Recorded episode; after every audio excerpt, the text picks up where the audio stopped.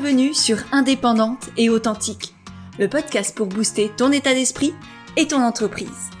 Je suis Pêche et j'accompagne les entrepreneurs à croire en elles, à développer leur activité et à garder un état d'esprit positif et motivé.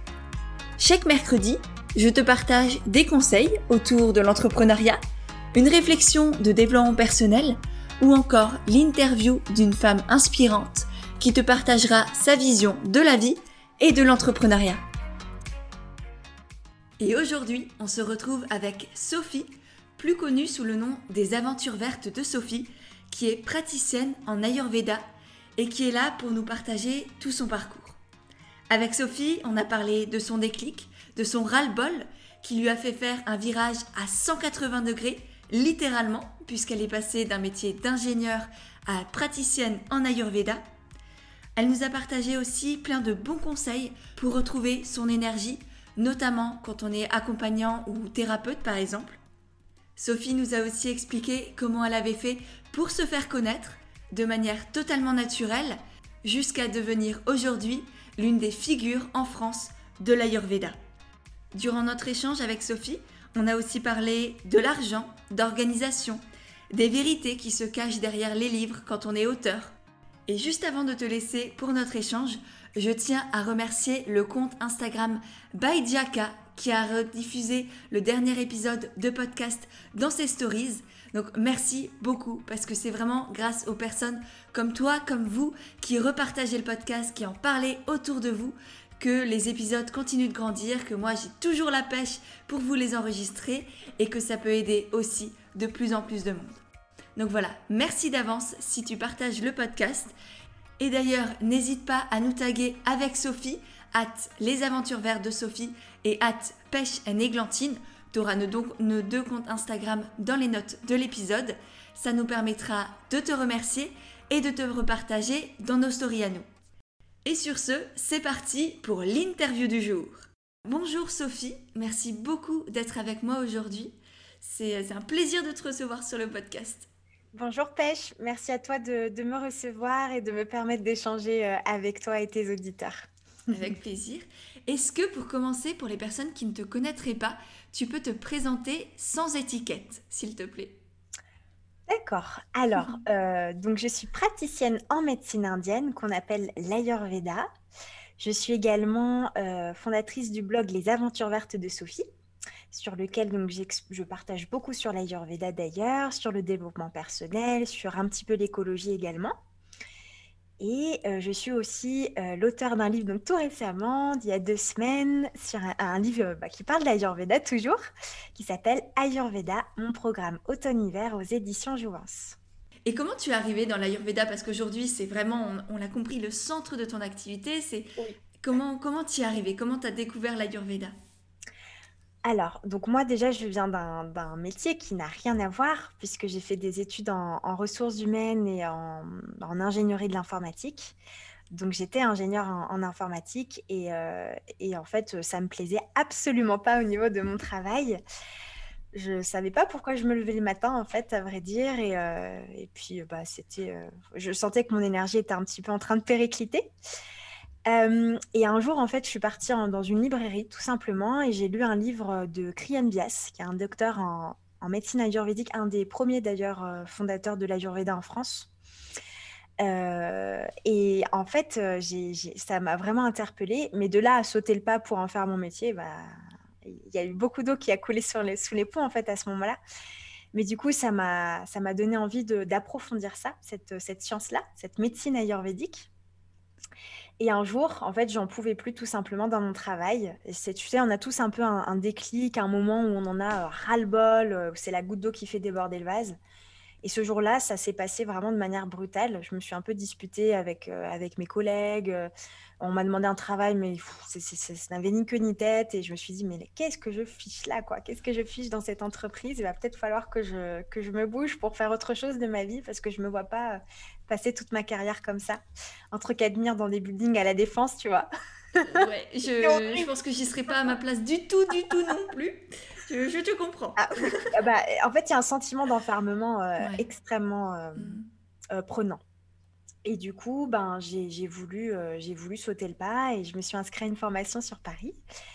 Et, et je suis partie en Inde me former aussi. Et, et, ça a été en fait une évidence. En fait, j'ai juste écouté mon intuition. J'ai écouté ce ras-le-bol dont, j'ai été submergée. Et puis j'ai essayé de trouver une solution en faisant quelque chose qui, est en respect avec mon essence. Et c'est vraiment dans l'Ayurveda que, que je me suis reconnue le plus en fait. Mm. Donc tu es passée d'ingénieur à praticienne en Ayurveda. Et alors effectivement, tu parles d'un ras-le-bol, tu parles d'un déclic, de ce sentiment d'enfermement, mais on a beau, je pense que tu n'es pas la seule à ressentir ça, et moi aussi je l'ai ressenti, et nous on a, fait le, on a passé le cap. Mais comment tu as fait pour passer ce cap? Parce que mine de rien, tu te lances littéralement dans l'inconnu. Tu fais ah, un tour à 180 degrés ça a été un énorme saut dans le vide. On m'a traité de folle. Hein ah et ma famille ne me soutenait pas du tout. Ah. En fait, déjà, j'ai la chance, parce que c'est important de, le souligner, j'ai la chance d'avoir un conjoint qui est entrepreneur. Ah Donc ça, je pense que ça a été ma, ma grande béquille, si tu veux. Euh, lui, il a été à fond derrière moi en me disant bon bah vas-y, euh, je te soutiendrai à 100%, même si tu te casses la figure, euh, t'inquiète pas, on trouvera des solutions. Donc je pense que c'est lui qui m'a beaucoup sécurisé. Et comment j'ai fait? Ben en fait, je crois que j'ai pas réfléchi, tu vois. Je me suis dit allez, j'y vais parce que si je le fais pas, je veux pas savoir. Et si je réfléchis trop, ben je, vais être bloquée, je, je vais pas le faire, je vais rester dans mon travail, dans mon CDI, bien au chaud sur ma petite place à la défense et, et je, ne prendrai pas le risque.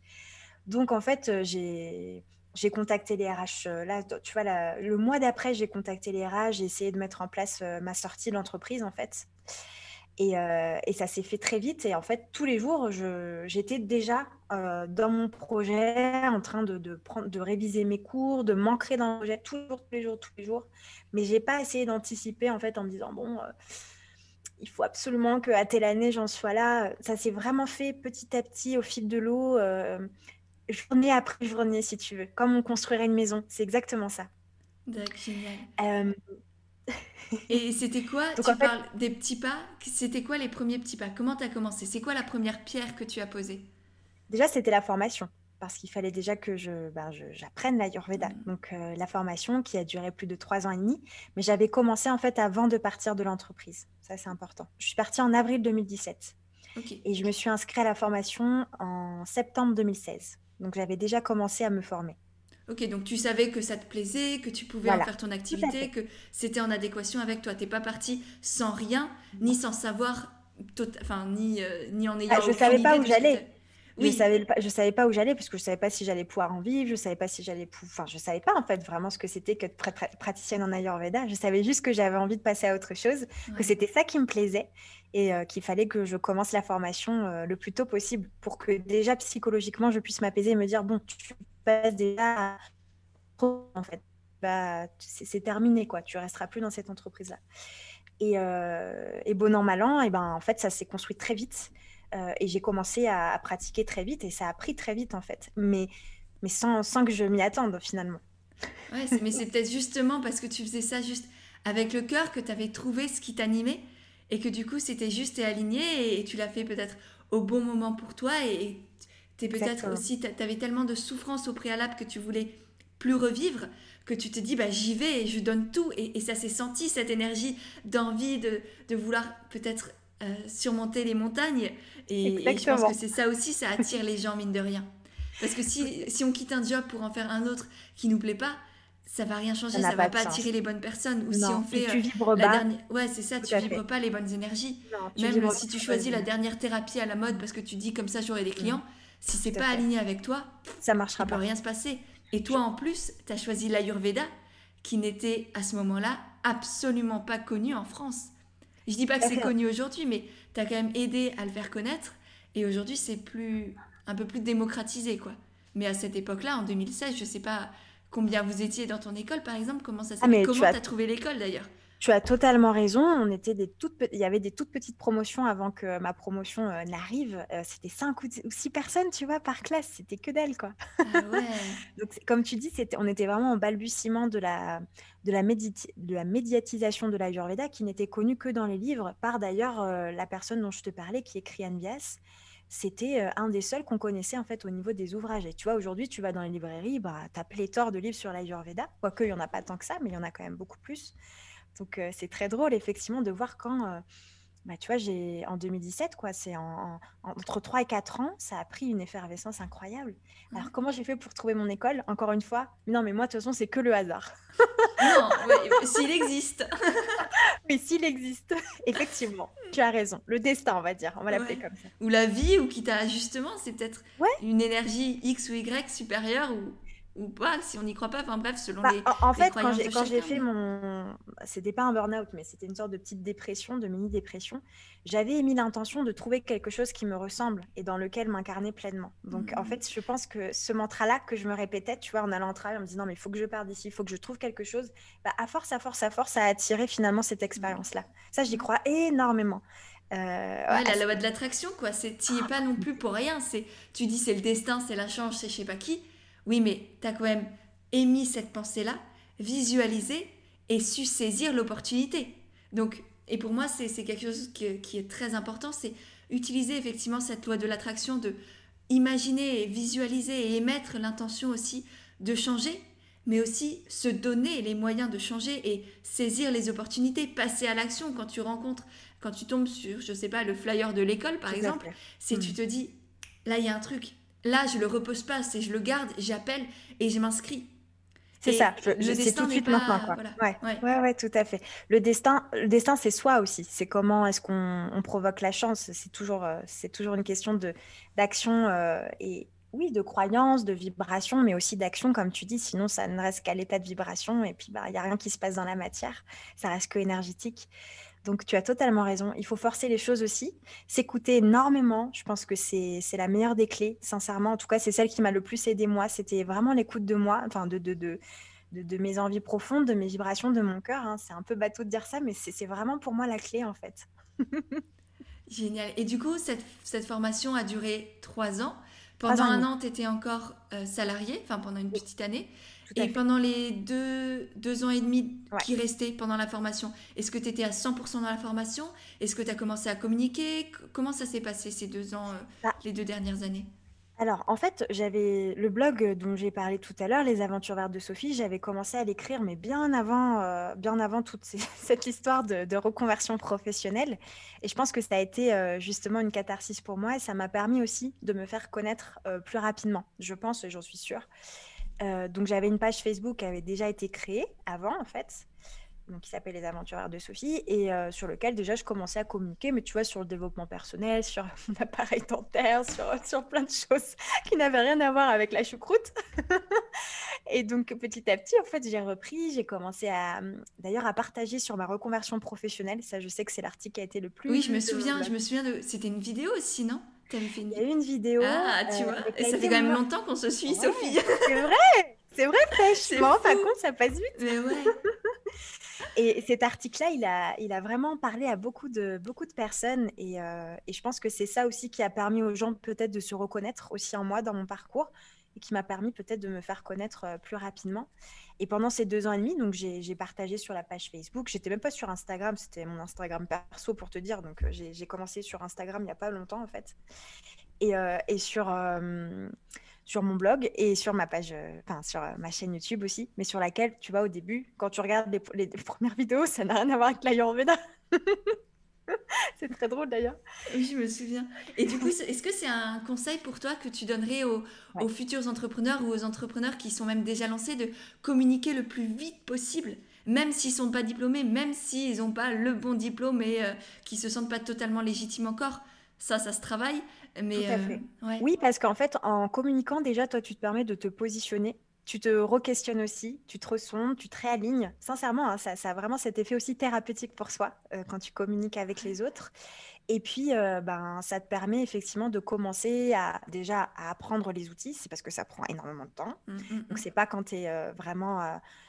bah, tu as terminé ta formation, là tu commences à découvrir, tu vas perdre beaucoup de temps en fait. Donc tout le temps que toute l'énergie, toute la technicité que tu as appris avant, c'est un temps gagné mais qui, qui n'a pas de prix en fait pour justement le jour où tu seras lancé pleinement, et eh ben, tu auras déjà toute cette, euh, cette historique, ce passif qui te permettra d'être beaucoup plus assuré et, euh, et, de gagner du temps et de l'énergie. Donc, je le conseille vraiment pour se connaître soi, pour mieux partager, pour commencer à se faire effectivement connaître et puis pour mieux maîtriser les outils. Tout à fait. Oui, surtout qu'aujourd'hui, c'est extrêmement vaste, extrêmement complet et compliqué aussi que ce soit, aujourd'hui on a 3 milliards de tonnes de réseaux sociaux, je pense à Instagram, Facebook, LinkedIn, TikTok, euh, etc. Il y a YouTube aussi euh, qui, qui, peut être très intéressant.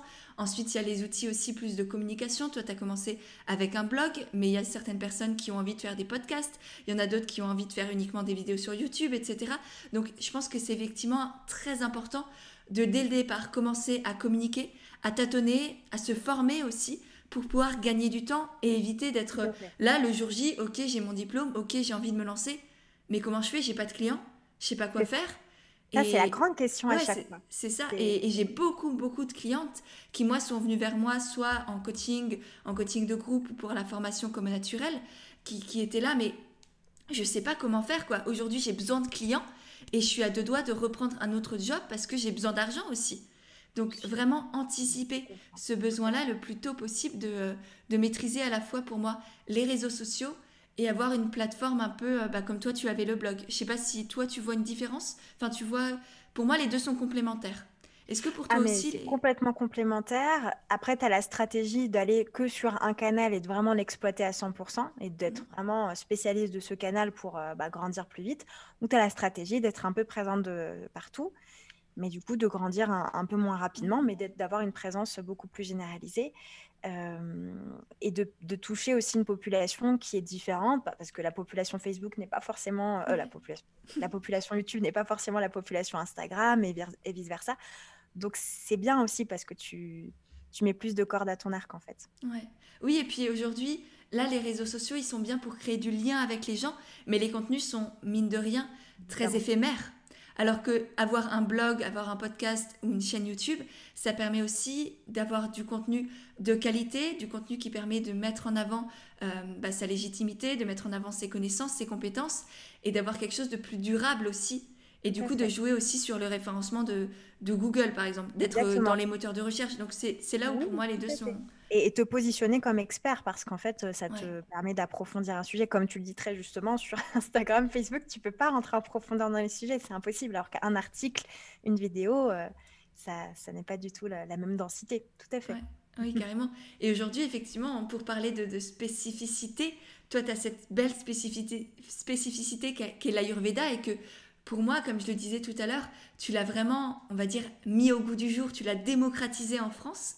Est-ce que toi, tu as déjà, est-ce que tu as cette sensation-là? Parce que moi, je te vois de loin depuis des années. Je te suis, on se suit mutuellement. Et, et moi, j'ai vu Sophie grandir, l'Ayurveda, merci, euh, l'Ayurveda grandir avec toi et se développer avec toi un peu. Aujourd'hui, tu as, as, plein d'e-books, tu as, as sorti ce livre-là. Est-ce que tu l'as senti que tu étais un peu au cœur de tout ça? Alors, pas du tout, pour être honnête, absolument pas. Franchement, non. Mais c'est à force qu'on me le répète que je me dis, ah oui, bon, bah, il, a dû se passer quelque chose parce que c'est quelque chose qu'on me dit souvent, mais je, je ne m'en rends pas compte. Pour moi, je suis juste une, une, goutte d'eau dans, dans l'océan de l'Ayurveda, tu vois, et je, je, je m'en rends absolument pas compte. Non, du tout. Mmh, d'accord. Et, alors, pour revenir à ton parcours, on a parlé du blog que tu avais bien longtemps avant cette reconversion. Ensuite, qu'est-ce qui s'est passé? Tu as eu ce blog, les vidéos YouTube. Comment tu t'es fait connaître petit à petit? Comment ça s'est développé? Bon, il y a une part du, bouche à oreille aussi qui est importante quand même dans nos métiers, qui a été fondamentale. Tu vois, quand j'ai une maman qui vient, qui m'envoie euh, ben, ses cousines, euh, ses, enfants, son mari, etc., forcément, ça fait effet boule de neige. Donc le blog, effectivement, euh, les réseaux sociaux qui, je pense, ont été mon tremplin en fait. Hein. YouTube notamment, qui m'a énormément aidé à me faire connaître, et le blog. Je pense vraiment que c'est les deux fondamentaux pour moi, parce qu'à chaque fois que j'ai demandé comment les gens m'ont connu, ou même quand j'ai été contactée par euh, des marques ou par euh, des maisons d'édition, parce que c'est toujours elles qui sont venues vers moi, c'est pas moi qui ai fait la démarche.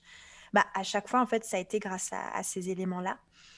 Euh, et, voilà, je pense que c'est, ça a vraiment été ces, deux, ces deux éléments. Oui. Et ce qui est très intéressant, et ce qui, je pense que pour là, nos auditeurs à retenir, c'est que c'est important de demander d'où les personnes nous connaissent. tu vois, tu viens de dire, toi, tu sais que c'est YouTube et le blog. Mais pour moi, par exemple, je sais que la plupart des gens viennent soit du podcast, soit d'Instagram. Et ça, c'est extrêmement utile aussi pour nous pour savoir où communiquer, qu'est-ce qui est le plus important, d'où viennent les gens, quel est un peu notre tunnel d'acquisition pour utiliser des termes marketing, mais comment ça se passe, d'où viennent nos clients? Par où ils nous découvrent, comment ils, créent du lien avec nous, pourquoi ils ont confiance en nous, etc. Ça vraiment à connaître et, c'est vital. Oui, parce que comme ça, ça te permet de pas trop te disperser non plus, puis de savoir quels sont, comme tu dis, les, tes piliers en fait de, de communication à vraiment développer et à soutenir, parce que c'est ça qui est un petit peu embêtant, et ça par contre, je, voulais le dire, c'est que ça te donne aussi une pression énorme en fait, de communiquer de partout. C'est très épuisant, il faut le dire, il faut, faut s'en rendre compte, il faut dire les choses. Hein. C'est épuisant et, euh, l'algorithme d'Instagram, l'algorithme de YouTube, tous les algorithmes te poussent à toujours publier euh, fréquemment. Donc, ça te demande une densité de travail immense. Quand tu as plein de clients, euh, bah, toi, tu le sais aussi, hein, mmh. quand tu as plein de clients, plein de projets sur le feu, c'est très difficile.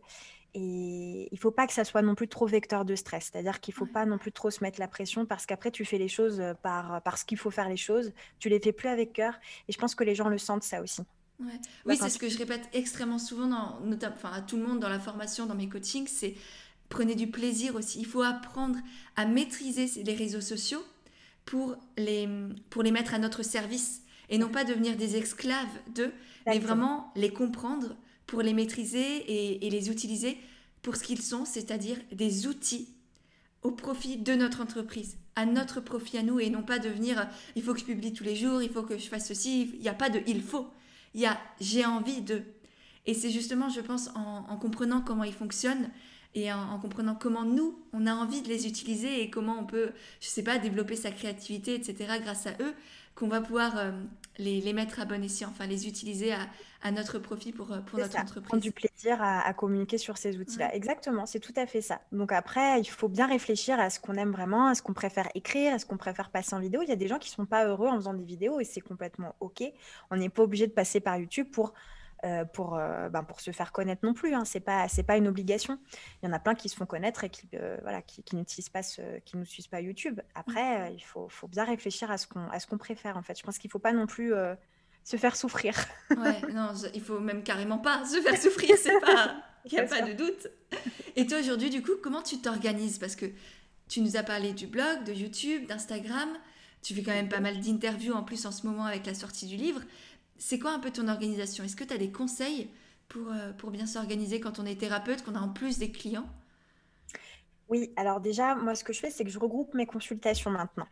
Euh, pour me dégager des journées parce que j'avais remarqué que, en fait, tu vois, c'est des métiers où c'est très énergivore. Quand, euh, quand tu fais des consultations, tu n'as plus trop d'énergie après pour toi parce que c'est vraiment vers l'extérieur, c'est donné à l'autre. Donc, tu n'as plus trop d'énergie après pour pouvoir créer des projets. Moi, je sais qu'à la fin d'une consultation, je suis, ah, je Mais parce qu'on donne tellement, on est tellement, je pense, animé aussi par ce qu'on fait et qu'on a envie de, non pas de, de servir l'autre, mais mais presque vraiment d'être à... en fait. bien sûr ouais, c'est de l'autre oui tu peux le dire hein, faut donc, euh, clairement, moi aussi, je suis vidée. Je peux faire deux coachings dans la journée et je vais être éclatée. Pareil. Voilà, exactement, c'est pareil. Euh, et, du coup, ben, ce que je fais maintenant, c'est que sinon, j'avançais pas sur les autres projets. Donc, je, me suis pris trois jours où vraiment, je, voilà, je fais toutes les consultations. Et il y a deux jours par semaine où vraiment, je suis sur mes projets perso, euh, les écritures, comme tu l'as dit, d'e-book, de livres. Là, je suis en train de créer un oracle sur l'Ayurveda qui me prend un temps fou. Mais un travail de, de, taré. Donc, euh, du coup, bah, voilà. Et, c'est ça mon organisation, c'est de faire deux jours pour mes projets perso, qui sont en lien avec l'Ayurveda. Oui, c'est perso entre guillemets, hein, c'est quand même euh, lié à ton entreprise. Exactement. Mais trois jours vraiment dédiés aux autres. De création de contenu. Exactement, exactement. De création de tout, en fait. Oui, de création point. Voilà, c'est ça, de création point. Donc déjà, je, compartimente en fait les deux, euh, les deux phases de mon métier.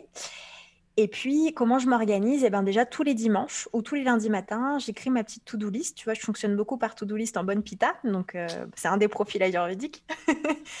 et, euh, et je, je, me fais des to-do list et à la, sur un tableau Véleda, en fait. Et puis, je, je, barre, en fait. À chaque fois que je fais quelque chose, je barre. Mais je fais des to-do list à la semaine, pas à la journée. OK. Voilà, c'est comme ça que je fonctionne. Et, euh, et, je me laisse la semaine pour terminer mes. Donc tous les jours, tu regardes ta to-do, tu te demandes qu'est-ce que j'ai envie de faire aujourd'hui, dans quelle énergie je suis? C'est ça. Génial, j'adore. ça me parle. Sur les deux jours que j'ai, par contre, oui, puisque je n'ai que deux jours. Et combien tu prends de, consultants, de clients par, euh, par jour sur les Ah, par jour euh, Alors, au maximum, euh, j'en prends cinq sur les, les, trois jours.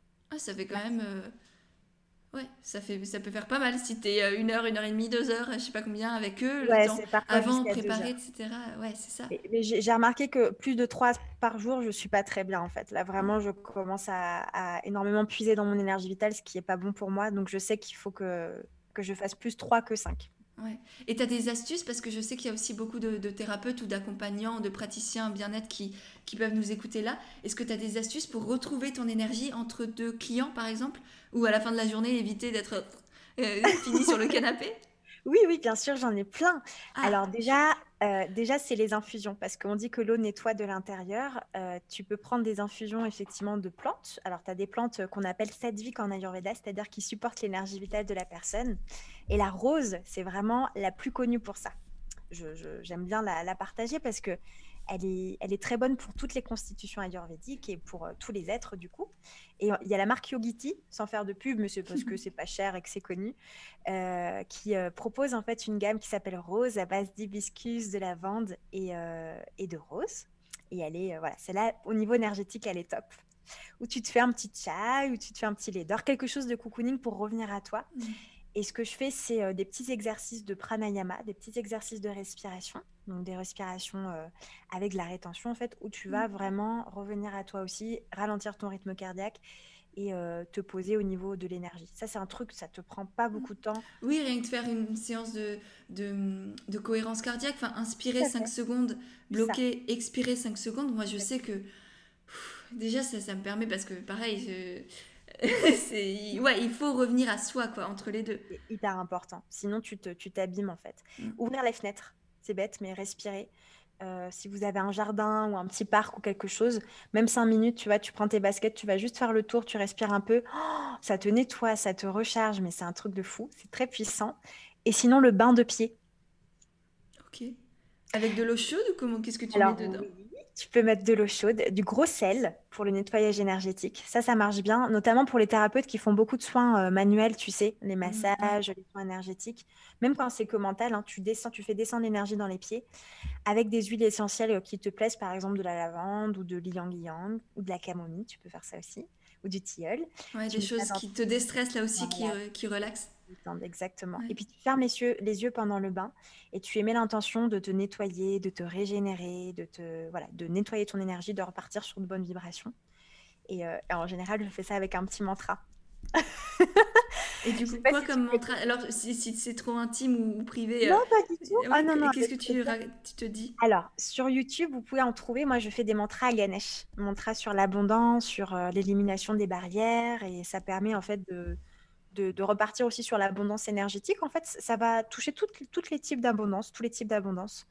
Et, euh, je l'écoute en fait en toile de fond, je le mets, tu vois, je ferme mes yeux, je mets mes pieds dans l'eau chaude et puis je, me connecte au mantra et puis je laisse faire en fait le corps. Euh, le, corps sait très bien faire. et juste un quart d'heure et voilà, c'est reparti. C'est super. Eh ben merci beaucoup Sophie. Ça, je pense que rien que pour moi, tu vois, ça me sera bien utile.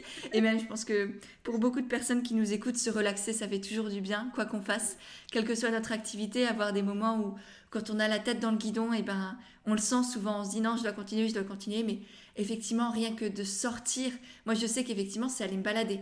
Mon réflexe, c'est quand, euh, quand je sens que je tourne en rond et qu'il y a un truc qui va pas, c'est je, claque la porte, enfin je prends mes baskets, je claque la porte et puis euh, je mets mon petit masque ah, en ce moment. Et même, mais oui. Ou même j'ouvre la fenêtre, quoi. Rien que ça, ça fait, ça fait du bien. Ça ça te recharge ton, ton, énergie vitale, ça fait beaucoup de bien. Mais par contre, comme tu le dis, il faut être aussi à l'écoute du respect de soi, c'est-à-dire dans l'organisation de sa journée. Ça sert à rien de bourlinguer comme un fou. Euh, si c'est pour qu'à la fin de la journée, on soit sur les rotules et, qu'à force, euh, voilà, la, porte du burn-out ne soit pas très loin. Quoi. Donc, il faut vraiment faire attention à ça. Mm, mm. Et tout à l'heure, tu disais que les to-do, c'est bien pour les pitas. Alors, je ne sais pas si tous nos auditeurs connaissent leur profil ayurvédique. Donc, il y en a trois et je renverrai à des liens vers, euh, vers ton site. Peut-être tu me, donnes, tu me diras comment, comment faire pour que les personnes puissent se découvrir leur profil ayurvédique. Et du coup, j'aimerais bien savoir si tu as d'autres conseils d'organisation pour les autres, euh, les autres profils. Pour les Vata et les Kappa Oui, s'il te plaît. Alors, euh, pour les Vata, alors les Vata, ils supportent pas en fait la routine et la monotonie. Il faut toujours que ça bouge, euh, même mmh. en eux, hein, ça bouge tout le ah temps. bah ouais, ouais, Je, suis Vata et clairement, euh, je confirme. Donc, bah, toi, je pense que tu as trouvé une, super routine qui te convient très bien.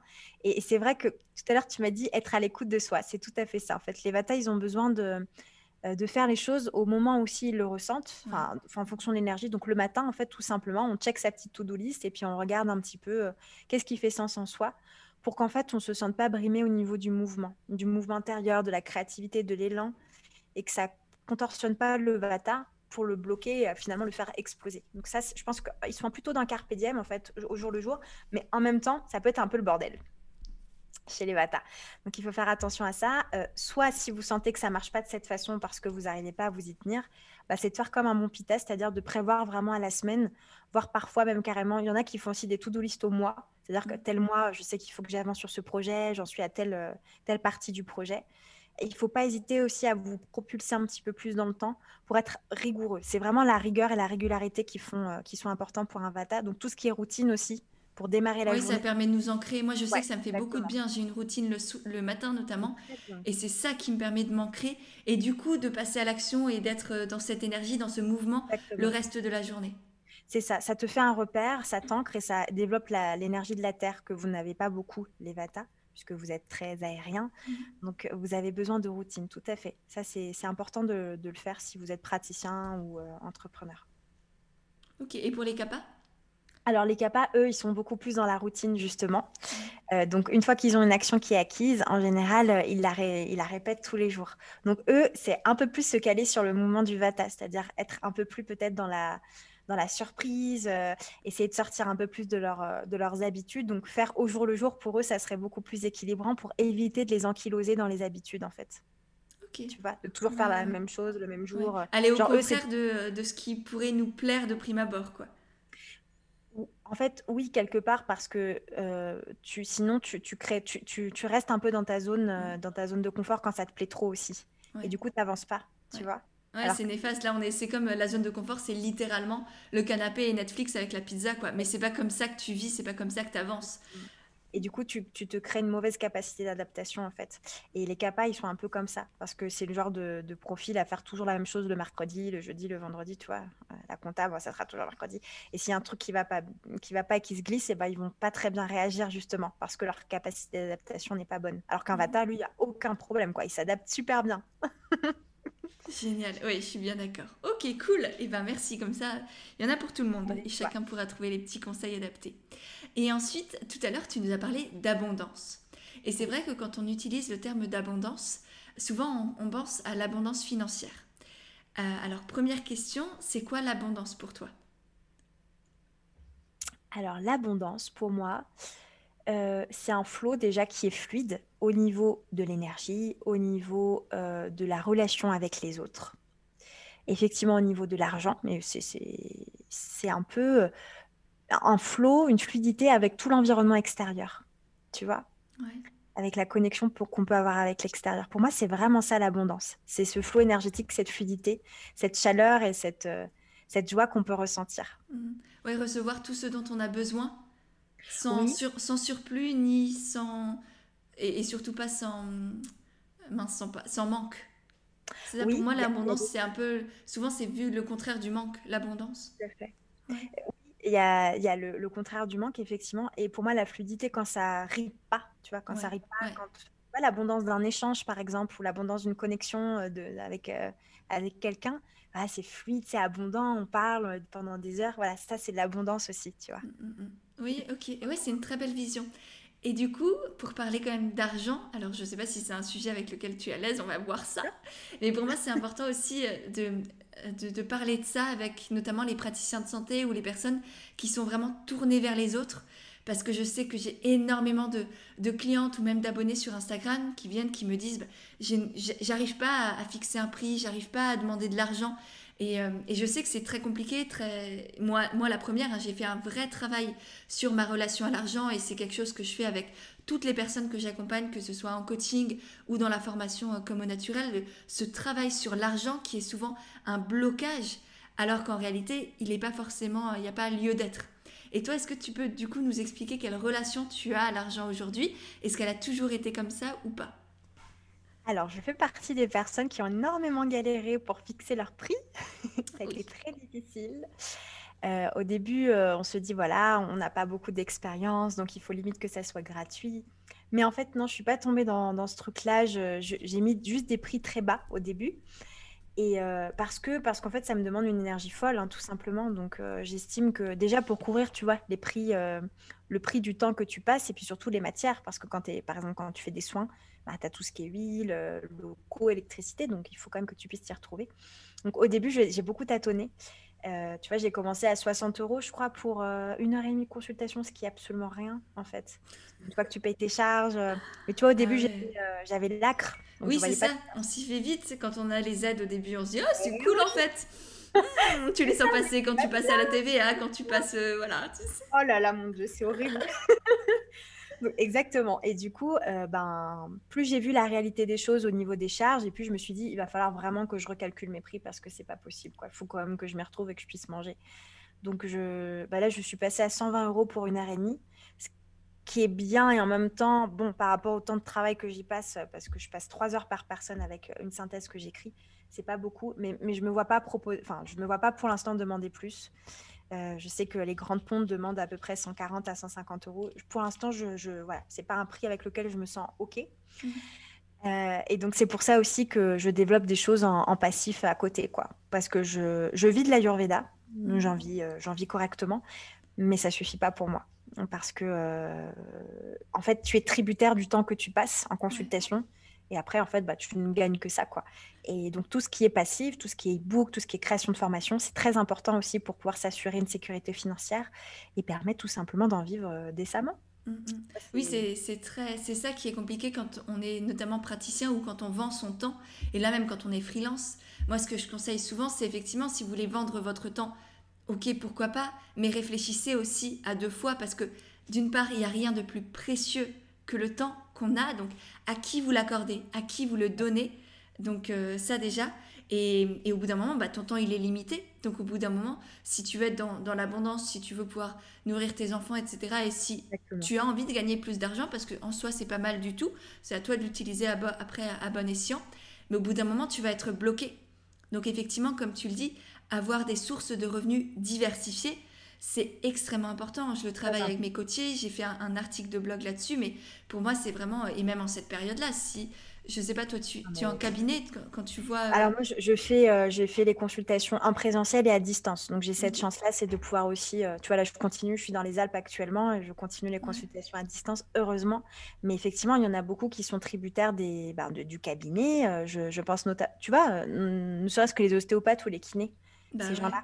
Ils ont, c'est un peu la cata. J'ai une belle sœur qui, euh, qui est kiné. Euh, ben voilà, ça a été divisé par deux au niveau de sa clientèle. Donc, euh, c'est vrai que c'est important, même pour ces métiers-là, en fait, d'y penser, parce qu'il y a beaucoup de choses à créer. Il y a, y a beaucoup de demandes aussi. Et, et je suis sûre qu'il y a, y a beaucoup, beaucoup de clients sur ce marché-là, en fait.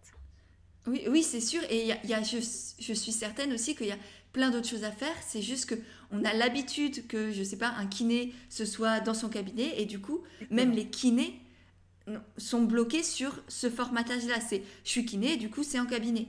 Mais peut-être c'est aussi du coup travailler sur son imagination, sur sa créativité, de quelles autres sources de revenus je pourrais déployer. D'une part pour pas avoir mes œufs dans le même panier et que le jour où il y a un des œufs qui se casse, et eh ben j'en ai encore d'autres pour, euh, avoir à manger, littéralement quoi. Exactement. Comment je peux préparer une omelette euh, d'une autre manière, tout à fait. Et, euh, et ça, ça, demande aussi de, se former parce que voilà, tu ne deviens pas non plus euh, créateur de formation comme ça. Enfin, si tu peux le faire, mais il y a, y, a, voilà, y, a, y a quand même des. Il faut être bien pédagogue et comprendre les outils, quoi. Que ce soit, euh, ok, je fais la vidéo, je la tourne, qu'elle soit intéressante, mais ensuite, comment est-ce que je crée la formation pour que ce soit disponible sur Internet? Comment je la quel vends? outil, quel logiciel, comment je la vends, quel prix, euh, comment les gens ils vont payer, enfin tout ça effectivement, au début, c'est compliqué, ça s'apprend. C'est un métier, hein, mais, mais maintenant, il existe plein de formations euh, qui permettent effectivement, bah, comme la tienne, euh, voilà, il y a plein de formations qui existent et qui permettent effectivement d'apprendre à maîtriser ces outils et à être beaucoup plus à l'aise et à prendre sa place, en fait, tout simplement. Oui, c'est ça. Oui, oui. Génial. Donc, toi, ces revenus, tu as le cabinet, enfin, tu as les consultations, on va dire, classiques comme thérapeute, tu as des e-books Exactement. C'est ça. J'ai mes e j'en ai six aujourd'hui. Ok, tu peux rapidement nous en parler? Comment, pourquoi, comment tu les as développés bah encore une fois, c'est parti de mon intuition. Je me suis dit, tiens, je... on ne parle pas beaucoup des saisons de la l'Ayurveda alors que c'est extrêmement fondamental et il n'y a pas d'ouvrage spécifique dessus. Donc, je vais créer des e-books pour pouvoir aider les gens, les aiguiller sur les saisons et la l'Ayurveda. Et, euh, et, ça a cartonné. c'est trop bien. Et du coup, j'en ai fait un pour chaque saison. Bon, aujourd'hui, c'est comme c'est sorti en livre, j'en vends plus pratiquement parce que bah, le livre a remplacé. Euh, et du coup, j'ai créé aussi des e-books sur euh, l'alimentation ayurvédique parce que c'est pareil, il n'y a pas énormément d'ouvrages consacrés à l'alimentation ayurvédique et pourtant c'est très demandé. Euh, donc, euh, j'ai créé deux e-books dessus, un sur les recettes et un sur l'alimentation. Et j'ai un bouquin d'ailleurs qui va sortir au mois de janvier aux éditions ludiques sur l'alimentation ayurvédique. Mais c'est pareil, le truc, c'est quand tu sors un livre, as un peu ton e-book, tu vois. Et donc, il faut toujours après derrière euh, créer d'autres supports parce que tu fais plus trop de ventes. Les gens préfèrent une fois que le livre est sorti, les gens préfèrent acheter le livre. Oui, c'est clair. Et moi, j'avoue que je suis la première aussi. C'est vrai que les e-books, c'est jamais pareil. C'est extrêmement intéressant mais c'est pas la même sensation. Après, moi, je suis une amoureuse des livres, une amoureuse des mots, donc forcément, tu me dis euh, e-book ou livre, je ne réfléchis même pas, quoi. je te euh, comprends à 100%. Mais chose qu'il faut savoir et que j'essaye de défendre aussi, c'est qu'un auteur, il est très mal rémunéré sur Un, ouvrage. Il faut le savoir, c'est important parce que mm. on pense, euh, bah non, mais c'est bon, tu as sorti un livre, tu es milliardaire. non, pas du tout. tu, gagnes quoi 5-8% grand max, non? Enfin, je crois que c'est des sommes. Ouais, c'est ça, entre C'est dérisoire. oui, je m'étais. Enfin, c'est un milieu que je côtoie petit à petit mais euh, c'est ridicule. C'est plus pour la, la, la, la, confiance, la légitimité, le, statut, on va dire. Et puis là, voilà, en France, le livre, euh, t'es auteur, quoi. C'est forcément, tu passes partout, ça t'ouvre d'autres portes, mais c'est pas ça qui va te permettre de manger, quoi. Tu peux pas vivre euh, avec un livre. Donc en fait, les books, et c'est pour ça que moi je soutiens beaucoup les gens qui créent les e-books, c'est que ça te permet quand même d'avoir un revenu qui est intéressant pour l'auteur de l'e-book. C'est très important. Et voilà, il y a aussi un côté, euh, comment dire, un côté politique un peu, tu vois, euh, de, de, de, soutenir la personne que tu suis en achetant son e-book aussi. Oui, carrément, ouais, je suis tout à fait d'accord. Génial. Bon, on arrive à la fin de, de, cette, de cet épisode. J'ai quelques rapides questions pour toi. La première, c'est est-ce que tu as une citation que tu te répètes euh, souvent? C'est pas une citation, mais c'est un mantra. Euh, je me dis qu'en fait, je, je, enfin, je, je, fais corps avec la nature et, euh, et je, je, recevrai les bonnes énergies pour la journée, en fait. Tu vois, c'est ce que je me dis dans la tête. Mais c'est pas, c'est pas une citation, euh, c'est juste un mantra que je me crée. Ouais, mais ça te fait du bien et c'est l'essentiel. Exactement. Super. autre chose, quelles sont tes sources d'inspiration? Notamment des, des, femmes, ton conjoint, ouais. Et des femmes entrepreneurs, est-ce que tu as des, des, entrepreneurs indépendantes et authentiques qui t'inspirent? Euh, Lilou Massé, que j'aime beaucoup, qui m'inspire énormément. Euh, après, il y a des garçons aussi, hein, mais euh, mais il y a Antoine BM que tu connais peut-être? C'est essentiellement ça. Après, il y en a plein d'autres, mais j'ai pas. Ça, ça, va dépendre des journées, ça va dépendre des mois, ça va changer. J'ai pas un mentor, à part mon conjoint. Sinon, ça change en fonction de ce que je vais créer ou de l'énergie aussi du, de mon cycle, en fait, tu vois. Je vais plus me rapprocher d'une personne, d'une autre et euh, qui va m'inspirer. ok, génial. Et pour finir, quelle est ta définition de l'authenticité? Bah, L'authenticité, pour moi, c'est euh, ne pas se mentir, en fait. Se regarder les yeux, euh, enfin, les yeux dans les yeux et, et, se dire, OK, je suis, je suis comme ça aujourd'hui, et ben euh, je vais rester, euh, je vais pas mentir, je vais pas me raconter d'histoire, je vais pas porter de masque et je vais me montrer au monde tel que, tel que je suis avec les énergies d'aujourd'hui, mes parts d'ombre et mes parts de lumière. Génial, super. Eh ben, merci beaucoup Sophie pour, euh, pour tout ce temps, pour ces, ces bons conseils, ces belles réflexions. C'était extrêmement intéressant. Merci de tout cœur, Pêche. et voilà, c'est nouveau mois. J'espère vraiment que cet échange t'a plu. Si c'est le cas, n'hésite pas à le partager sur Instagram tu auras les liens de nos comptes directement dans les notes de l'épisode. J'ai déjà hâte de voir tes petits retours, de pouvoir te lire et te repartager. Et si jamais toi aussi tu veux entreprendre en restant toi-même et aligné avec tes valeurs, je t'ai créé tout un guide gratuit pour entreprendre avec authenticité et naturel. Tu auras le lien aussi pour le télécharger directement dans les notes de l'épisode et ensuite eh bien je te le renverrai par email il est rempli de, conseils, d'astuces, de, petits exercices à faire pour t'aider à développer ton projet et faire en sorte qu'il te ressemble vraiment pleinement. Donc voilà, tu as le lien aussi dans les notes de l'épisode. Et pour finir, si vraiment tu as aimé le podcast, eh bien n'hésite pas à le faire savoir en laissant des petites notes et des étoiles sur Apple Podcast parce que ça aussi, ça m'aide énormément à faire grandir et à faire connaître le podcast et du coup aider et toucher de plus en plus de personnes. Voilà, je te remercie sincèrement par avance et je te dis à mercredi prochain pour un nouvel épisode d'Indépendante et authentique.